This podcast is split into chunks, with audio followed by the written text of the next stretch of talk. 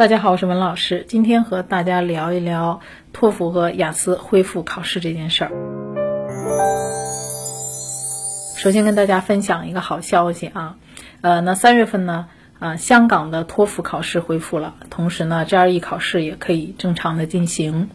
呃，那么英国文化教育协会呢，最新的官网也公布了，呃，香港地区和澳门地区的雅思考试啊，三月份。也如期的可以举行啊。那么具体的是，中国香港地区自二月二十四号恢复雅思的机考，三月五号恢复雅思笔试。中国的澳门地区三月二十八号举行啊雅思的机考，但是职考还要推迟到四月份。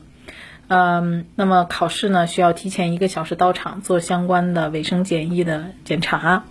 呃，那么小伙伴们看到这个信息之后呢，可能就异常兴奋啊，觉得终于可以去考试了啊！之前全都是取消考试、取消考试的这种打击啊，今天终于有个好消息了。呃，那么在你出发之前买机票之前，我要提醒大家关注一下现在的香港、澳门的入境的要求啊。那么从二月份开始呢，这两个地区都要求，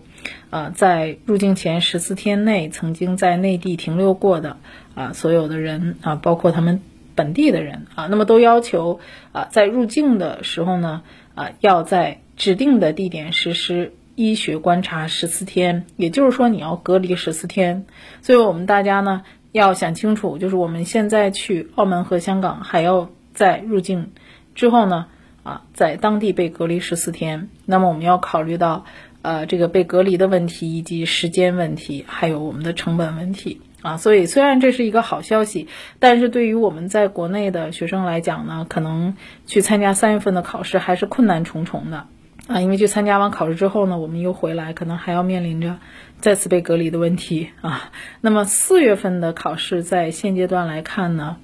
呃，还没有迹象啊，能够表明确定一定可以。恢复正常的考试，呃，因为从目前大陆对四月份的大型考试延迟、开学日期未定的情况来看的话，四月份能否呃大规模的恢复雅思或者托福的职考，呃，这个还不是很乐观的一件事儿啊。呃，无论怎么样呢，啊，我相信疫情总会过去的。那么大家在看到所有消息啊，不管是好的还是坏的这些消息的时候呢，一定要冷静的啊，仔细的。阅读每一个政策背后的一个详细的意义，不要过于冲动啊，也不要跟风啊。这个时候呢，大家一定要冷静。那么所有的相应的政策呢，都要做一个详细的解读和分析啊。那么在确定没有问题的情况下啊，我们在最后啊做决定。我们今天的节目呢就聊到这儿。留学爆米花工作室二零二零年留学申请已经开始，想要办理留学申请的同学可以添加微信公众号“留学爆米花”，输入“办理”两个字，